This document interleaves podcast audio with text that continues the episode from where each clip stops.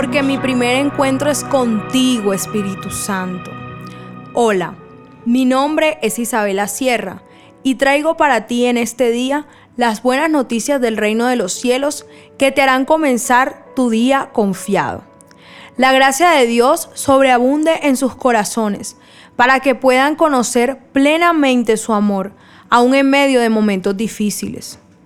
Todos hemos pasado por desiertos, por situaciones tan dolorosas y preocupantes que logran llevarse toda nuestra energía y atención, tanto que la mayoría de nuestras conversaciones comienzan a girar en torno a esa circunstancia.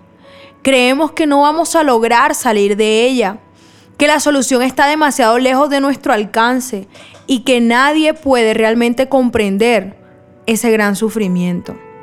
Hoy Dios te trae un mensaje de esperanza en Salmos 34, 19 y dice así, muchas son las aflicciones del justo, pero de todas ellas el Señor le librará.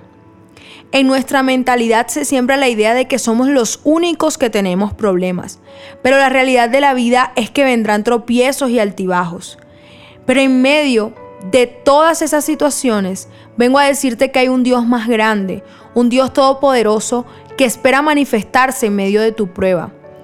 Hoy, toma una decisión, limpia tus lágrimas y deja de hablar de ese problema para hablarle al problema. Comienza a declarar y a decirle quién es tu Dios. Dile a ese problema, grande es mi Dios, grande es su bondad. Mi Dios se glorificará. Hay una victoria para mí porque Él la ha prometido y me librará de esta dificultad. Y luego de haber escuchado esta poderosa palabra, te invito a que oremos juntos. Señor, gracias porque toda dificultad está bajo tu dominio.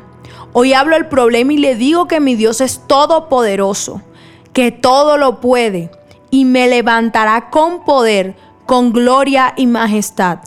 Amén. Mi primera cita es tu encuentro diario con Dios. Síguenos y encuentra mucha más bendición. Estamos en Instagram y Facebook como Isabela Sierra Robles. En YouTube como Soplo de Vida Ministerio Internacional. Y no se te olvide compartir este mensaje con los que más lo necesitan.